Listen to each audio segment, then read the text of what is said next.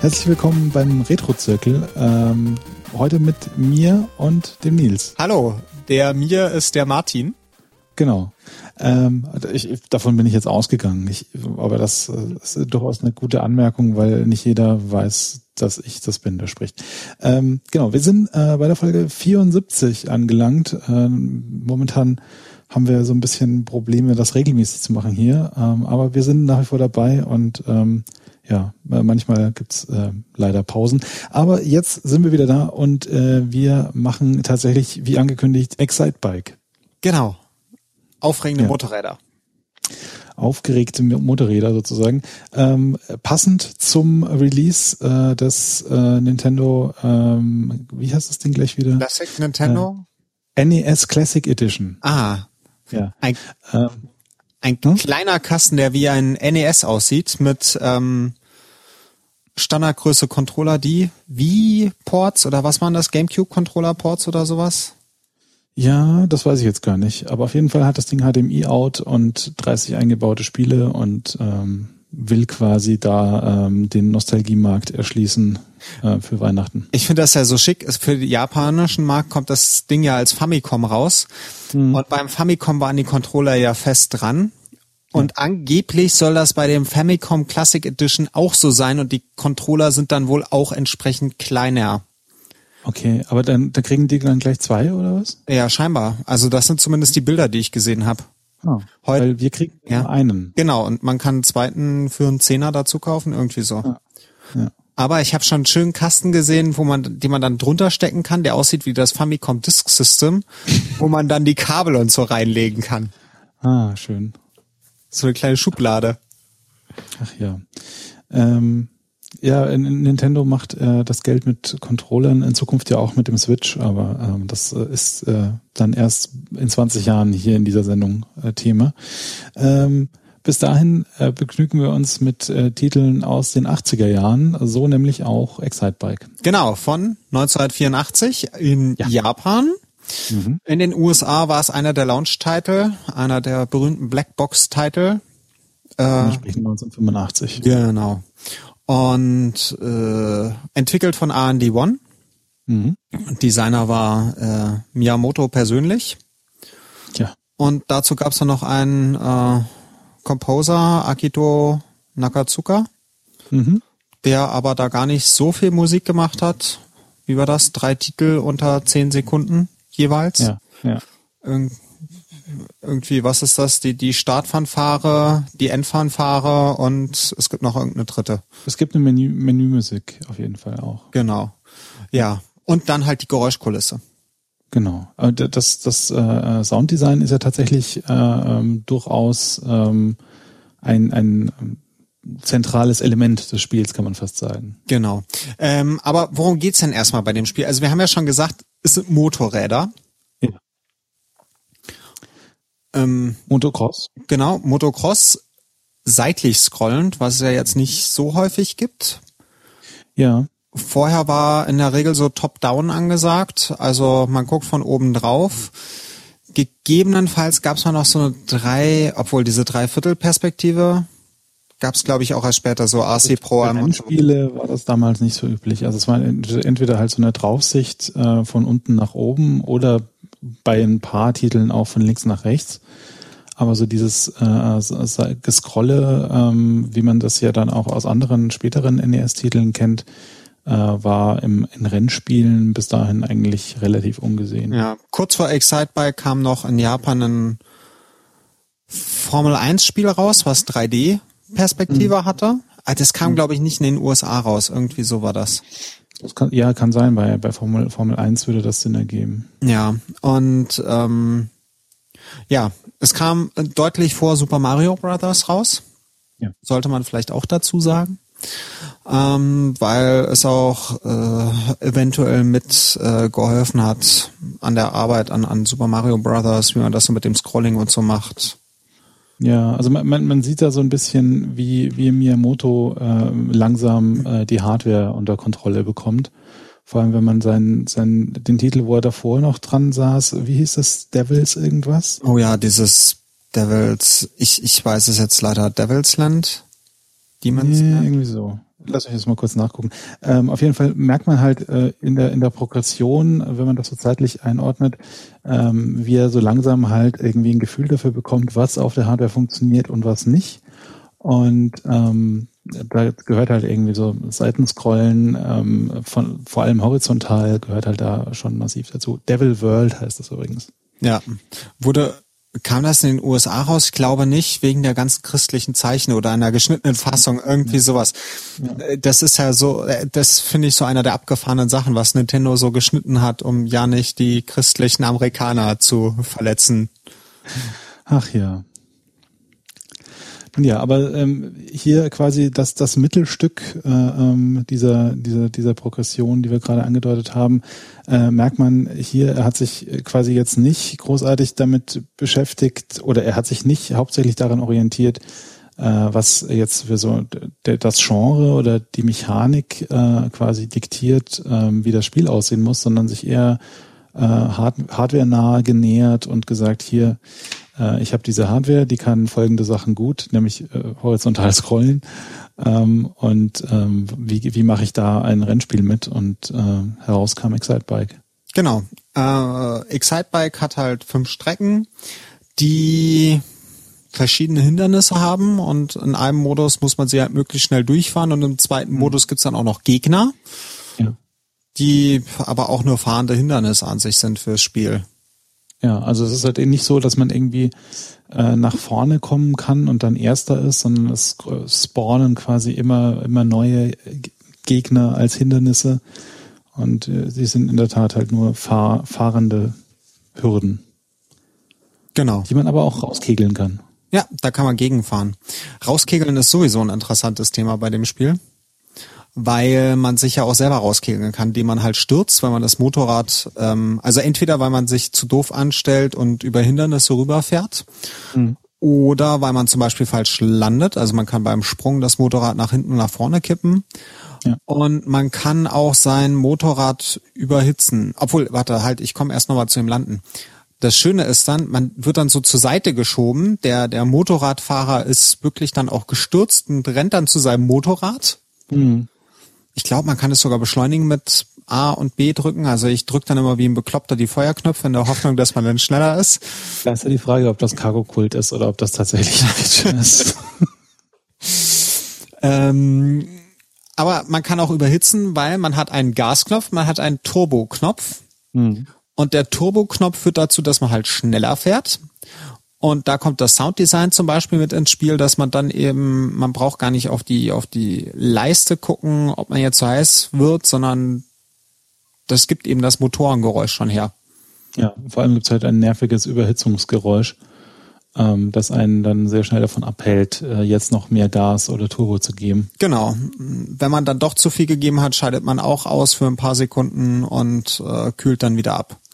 Man, ja. man kann das Ganze halt verhindern. Es gibt dann so Beschleunigungspfeile. Ich dachte zumindest, es wären immer Beschleunigungspfeile. Ja, ich, ich dachte das auch, aber äh, da haben wir uns beide ähm, äh, so von, von modernen Ästhetiken täuschen lassen. Nein. Äh, damals waren das nämlich die Kühlpfeile. Genau, genau. Da wird nämlich die diese Hitze, dieser Hitzebalken wieder zurückgesetzt, mehr oder minder auf Null. Dafür musste ich aber auch Game Center CX gucken, ähm, wo er irgendwie Excitebike 3D vorgestellt hat. Ja. Wo sie dann immer wieder auf die Cooldown-Pfeile ansprachen. Ja, ich, ich, ich, ich habe immer, ich habe zuerst immer überlegt, warum, was redet er die ganze Zeit von den Cool Zones? Welche Cool Zones? Und ja, er, er das äh, wird dann festgestellt, ah, die, die Pfeile, okay, ja, das sind die Cool Zones. ja, ich dachte immer, es wären Turbo-Pfeile. Ja, das sind halt diese zwei Vorwärtspfeile, wie man sie auch aus Wipeout oder so kennt, ähm, wo man drüber fährt und dann schneller wird, aber hier wird man einfach nur kühler. Ja. Ja, ja. Ja, ähm, ja. Was gibt's noch zu dem Spiel zu sagen? Es hat einen Design-Modus, einen Level-Designer. Ja, es hat tatsächlich einen Level-Editor eingebaut. Ähm, in der äh, Urfassung äh, allerdings äh, einen sehr rudimentären. Ja, man kann nämlich, man, man hat die Strecke vor sich und hat dann so von A bis J oder so Buchstaben da und kann dann mit A vorwärts fahren und kann sich dann Teile aussuchen und damit die Strecke bauen.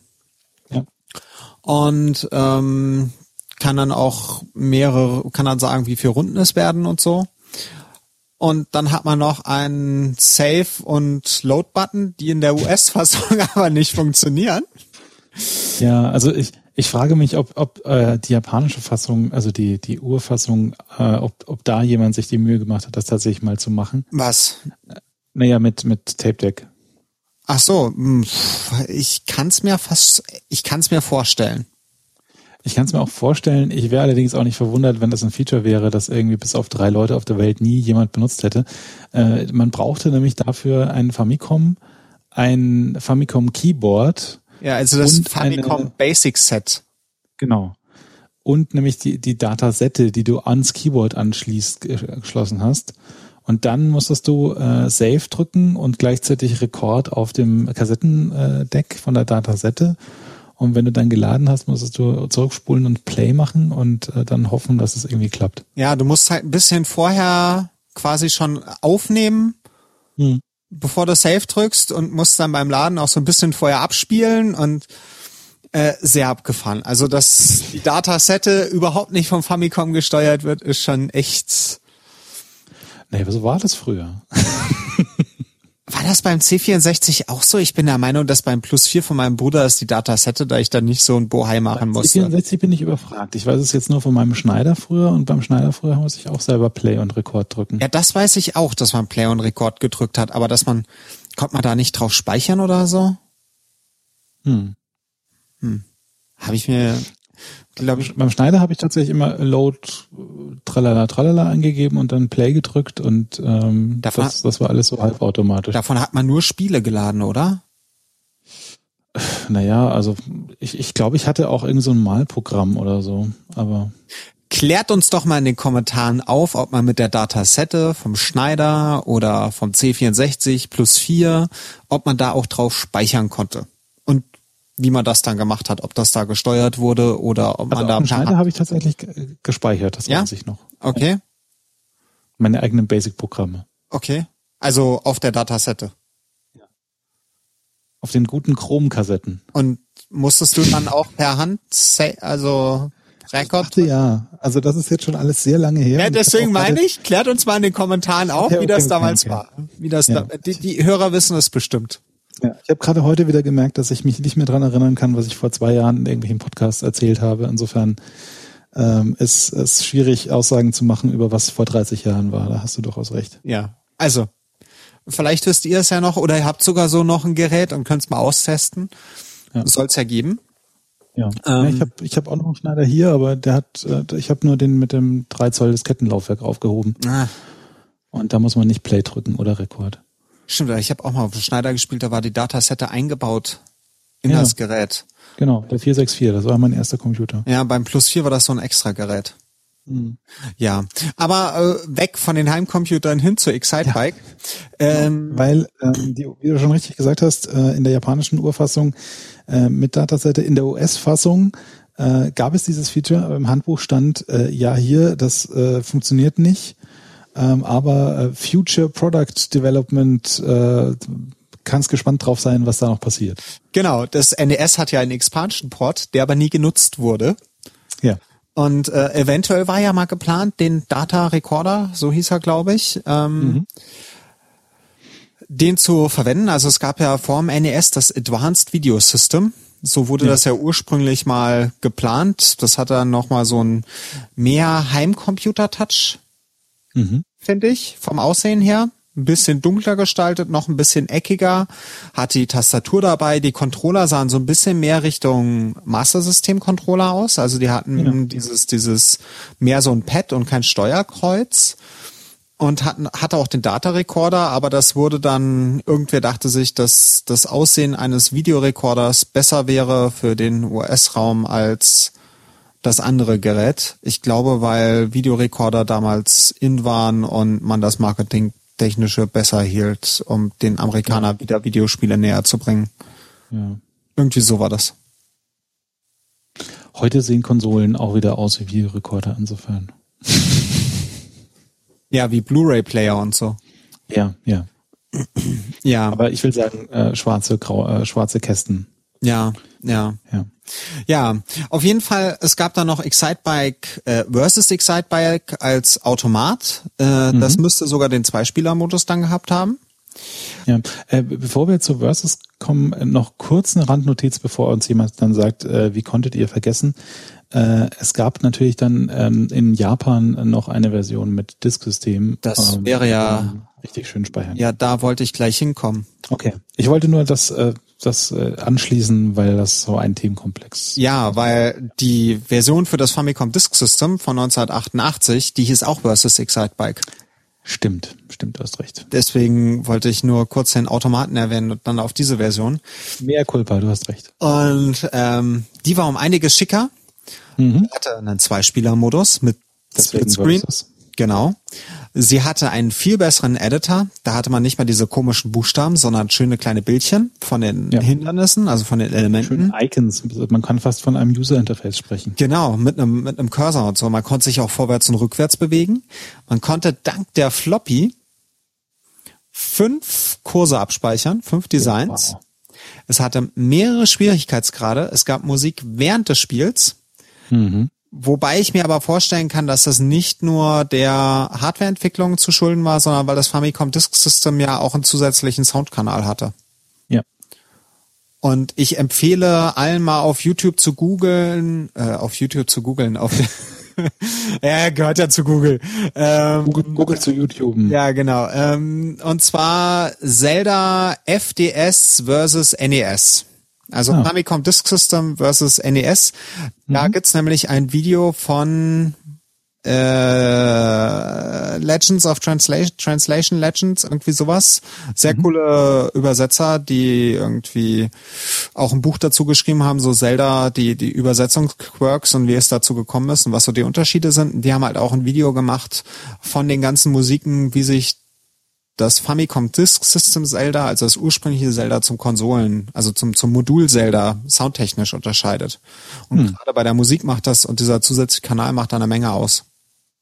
Ja, das kann ich mir gut vorstellen. Also gerade wenn du dann halt irgendwie von ähm, kleiner einstelligen Zahl auf ähm, kleine einstellige Zahl plus eins gehst, das merkst du dann schon bei. Ja, vor allen Dingen dieser zusätzliche Musikkanal war ein freier Waveform-Kanal. Also vorher ja. hatten ja nur so Pulskanäle und sowas. Mhm. Und da hatten sie dann einen Kanal, mit dem sie Waveform frei bilden konnten. Es gab sogar ein Spiel in Japan, was wohl sehr cool war, was komplett darauf aufbaute, dass es diesen Kanal gab und deswegen nie mhm. es in Modulform in die USA oder so geschafft hat, weil ohne diesen Waveform-Kanal war dieses Spiel nichts zu nichts zu gebrauchen. Das klingt faszinierend, aber du hast jetzt vergessen, wie es heißt, oder? Äh, ja, ich müsste jetzt mal in der Tasche kramen, um äh, ein Buch rauszuholen und so. Ich weiß jetzt leider nicht, wie es heißt. Können wir ja vielleicht in den Show Notes nachtragen. Shownotes nachreichen, genau. Genau, die Show Notes findet ihr übrigens auf retrozirkel.de. Ja. Äh, ähm, ja, gab es noch etwas zu dem zu Versus Excitebike zu sagen, außer dass es eigentlich eine sehr coole Fassung von Excitebike ist, wo ich nicht verstehe, dass Nintendo die nicht mehrfach aufgelegt hat im Gegensatz zu Excitebike, sondern es erst seit 2015 wohl geschafft hat. Ja, seit 2015 auf Virtual Console. Ähm, ansonsten haben wir, glaube ich, alles abgefrühstückt. Ja. Ja. Ich mag das Spiel.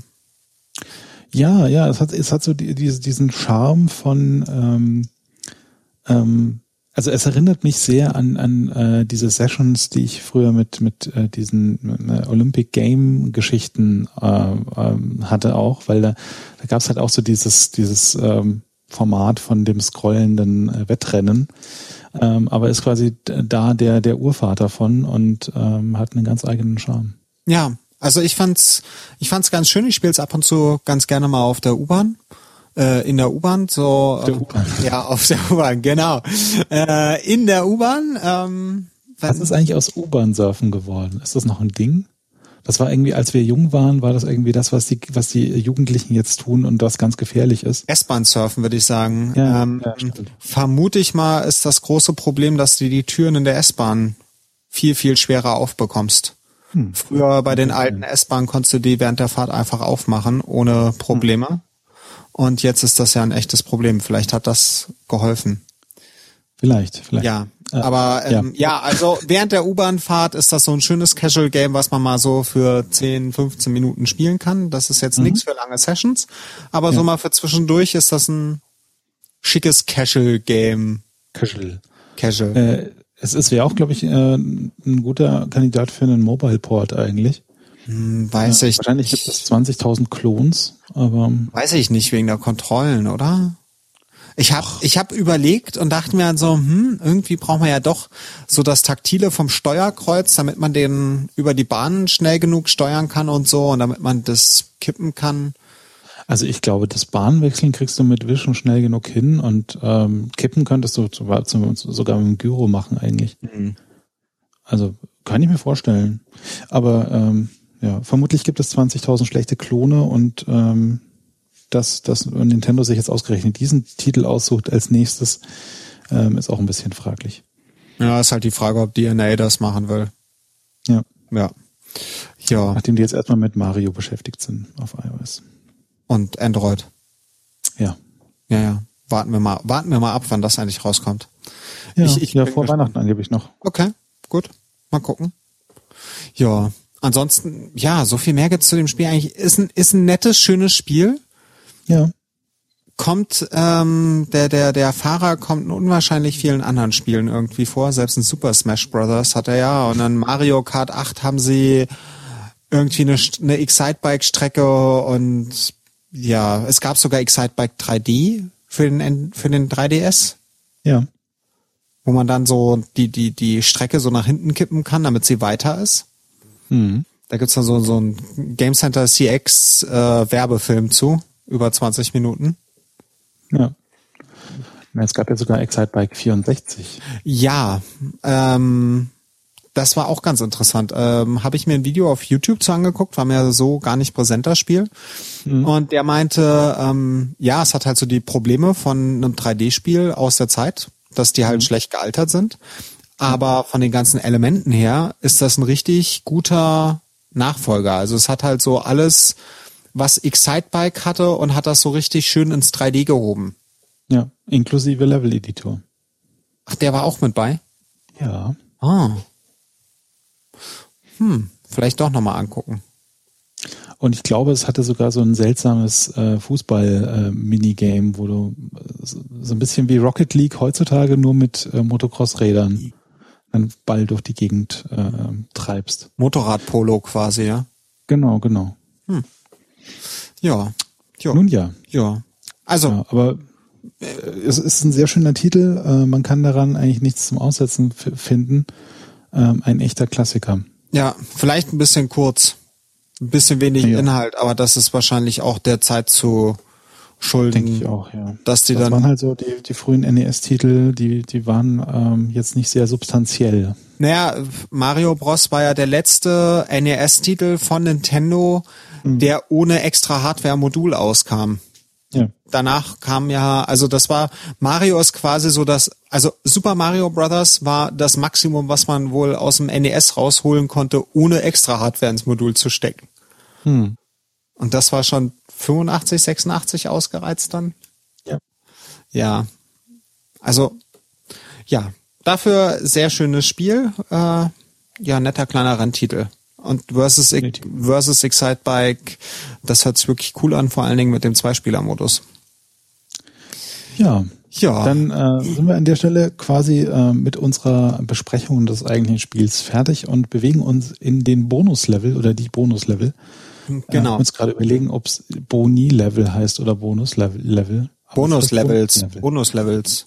Bonus-Levels. Genau. Okay, ähm, wir haben nämlich ganz viele davon. Äh, an, angefangen, äh, wir wollen anfangen wollen wir mit dem NestDev-Wiki. Genau, das ist mir bei der Suche äh, nach den Erklärungen zum Sounddesign vom Excitebike untergekommen und da findet man schöne Sachen, Tutorials, wenn man mal das NES programmieren will.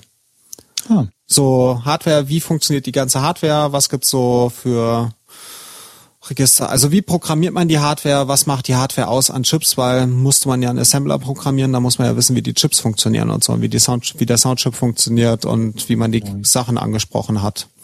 Und das ist eine ganz schöne Ressource. Die erklären auch, wie man ähm, eine Toolchain dazu aufsetzt. Also eine Toolchain, wie man irgendwie den Compiler fürs Assembler, wie man sich den installiert. Und ähm, das sah alles ganz nett aus. Sehr umfassend. Ja, sieht auch sehr äh, umfassend aus, wollte ich gerade sagen. Sehr schön. Also wer, wer jetzt äh, sich, sich äh, berufen fühlt, noch in die NES-Entwicklung einzusteigen, ähm, der findet da alles, was er braucht. Genau. Ähm, Level 2. Level 2. Da geht's um Hardware, die ich mir gekauft habe, nachdem ich ein Review bei dem YouTube-Channel This Does Not Compute gesehen habe. Mhm. Der ist sehr empfehlt. Kommen wir erstmal, ja, fügen wir das in einen Bonus-Level zusammen. Äh, ja. This Does Not Compute ist ein YouTube-Channel, der berichtet so macht so Videos über seine Gedanken zu Videospielen, aber viel interessanter ist der Teil, er macht sehr viel auch zu Gameboy-Modding zum Beispiel oder so Reviews, wo er so Sachen mal auseinander nimmt. Und der erklärt dir halt, wie du irgendwie deinen Hintergrund beleuchteten Gameboy mit beleuchteten Feuerknöpfen machst und anderem Case und besserem Sound, was weiß ich nicht. Und wie man das mhm. alles sehr schön auf jeden Fall. Und er erklärt es wirklich gut. Mhm. Und der hatte eben ein Review zu dem Kong Feng GB Boy Color. okay, man kann raten, worauf es rausläuft. Genau, eine Game Boy Klonkonsole. Mhm. Äh, sieht aus wie ein Game Boy Color, das Einzige, was fehlt, also man hat oben zwar sogar dieses Infrarotteil, das funktioniert aber nicht. Der Linkport funktioniert mhm. wohl. Ähm, hat einen, die, die Aspect Ratio, also das Seitenverhältnis vom Bildschirm ist leicht gestreckt gegenüber dem Gameboy. Mhm. Hat aber ein hintergrundbeleuchtetes Display. Ah, also so ein LCD. Genau, du hast ein richtiges LCD-Display und es fühlt sich, mhm. es ist vom Feeling her sogar, ich würde sogar sagen, besser als ein Original Game Boy Color. Nice. Und läuft halt auf zwei Batterien. Es sind äh, irgendwie so 66 Spiele als ROM eingeflasht. Ähm, hust, hust. Hust, hust. Aber man kann da halt seine normalen, mein, seine normalen Gameboy äh, drin spielen, auch seine Gameboy Color Spiele. Ähm, und es kostet bei Alibaba, AliExpress, äh, habe ich unter 30 Euro dafür inklusive Versand bezahlt. Ja, holla die Waldfee. Also wer in Gameboy, wer, wer denkt, er möchte mal wieder einen richtigen, also irgendwie auf dem Gameboy spielen, möchte aber nicht gebraucht sich einen für 40, 50 Euro kaufen, mhm. wo er dann noch nicht mal Beleuchtung hat und ein gemodderter ihm erst recht viel zu teuer ist, kann ich das nur ans Herz legen. Es gibt Leute, die sagen, es gibt Versionen mit schlechtem Sound. Das habe ich mhm. jetzt bei mir nicht das Gefühl. Der Sound hört okay. gut an. Und ähm, mit einem Everdrive, weil ich jetzt seit kurzem habe, habe ich auch alle meine Gameboy-Spiele quasi so auf einem Modul, hab das dann hinten drin, ist in der Tasche, der läuft auf zwei Doppel-A-Batterien. Also ich habe ganz normal meine Inneloops dabei mhm. und kann in der U-Bahn jetzt meine ganzen Gameboy-Spiele mit Hintergrundbeleuchtung spielen und es ist super toll. Das ist cool. Und wie lange hält er mit zwei Batterien? Äh, ich habe sie noch nicht getauscht. okay, das wäre Also, also ich habe jetzt auch nicht so mega lange Spiele-Sessions gehabt und ähm, man darf bei den Innoloop nicht vergessen, dass die ja kaum Ladung verlieren beim Rumliegen. Mhm. Ja. Ähm, aber ich musste sie noch nicht tauschen. Also es hält auf jeden Fall. Ich würde mal tippen, zweistellige Stundenzahl sollte drin sein. Das ist nett. Ah, das ist, klingt nach einem guten Produkt. Genau. Und das halt für echt wenig Geld. Hm. Kann ich, kann ich nur jedem ans Herz legen. Und wir verlinken ein Review von This Does Not Compute auch in den Show Notes. Das ja. war der Grund, warum ich mir das Teil gekauft habe. Cool. Und für das Geld kann man halt nicht so viel falsch machen. Ja, stimmt. Ich glaube, ich muss dich dann auch mal fragen, wo du bestellt hast später. Genau. ähm, ja, kommen wir zum letzten Bonuslevel. Ja. Ja. Ähm, wir alle, nein, ich hoffe, ihr kennt auch Jeremy Parrish. Ja, hoffe ich doch auch. Äh, von den Retronauts, die jetzt übrigens mhm. gerade Zehnjähriges gefeiert haben. Ja. Und Jeremy Parrish hat irgendwie zu wenig zu tun als äh, freischaffender Spielejournalist und macht deswegen inzwischen mehrere YouTube-Projekte, würde ich mal sagen. Angefangen mhm. hat es mit Gamer World. dann ist jetzt noch dazugekommen Good Intentions und äh, ganz neu Mode 7. Wobei Mode 7 wohl nur so ein Nebenprojekt ist. Und was er da drin macht, ist bei Game Boy World, er geht quasi alle Game Boy Spiele chronologisch durch und stellt sie vor in einem 10 bis 20 Minuten Video. Bei Good Intentions macht er es da mit NES-Spielen und zwar, jetzt muss ich kurz überlegen, wie sie nach ihrem, also ähnlich wie beim Gameboy, nach ihrem Erscheinungsdatum, also da, wo sie zuerst rausgekommen sind, das nimmt er. Hm. Ähm, macht das Ganze dann fürs NES und bei Mode 7 macht er es halt für Super Nintendo, aber nur für die amerikanische Bibliothek. Und er hat da auch erst zwei Spiele, F-Zero und Super Mario World. Und Super Mario World nimmt er drei Videos für auf, weil äh, das so viel Stoff hat, dass er da hm. dreimal 20 Minuten draus macht.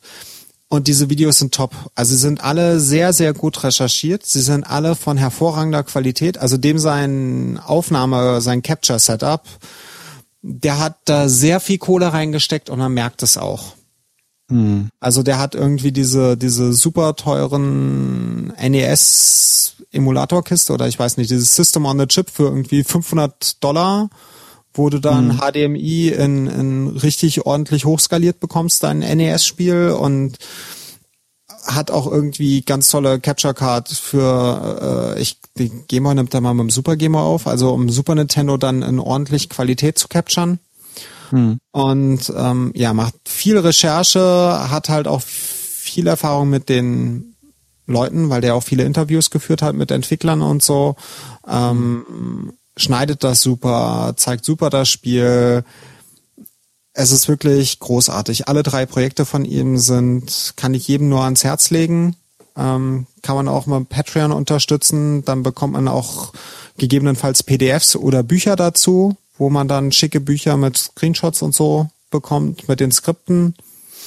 Und ähm, ja, ist toll. Ja.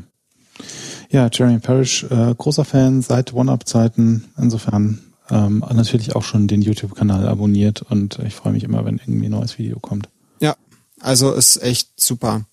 Äh, dabei fällt mir ein, äh, schieben wir noch einen, einen halben Bonus-Level ein. Die Retronauts haben jetzt, wenn man Patreon-Supporter ist, endlich einen Advanced RSS-Feed. Was bedeutet Advanced RSS Feed? Na, du kriegst quasi die ganzen, Ach so. also das ist man hat vorher bekommst. Man hat einen RSS Feed für Supporter. Man hat genau, man hat zwar vorher schon als Supporter die Titel bekommen, also quasi mhm. dann konnte man sich das bei Patreon anhören.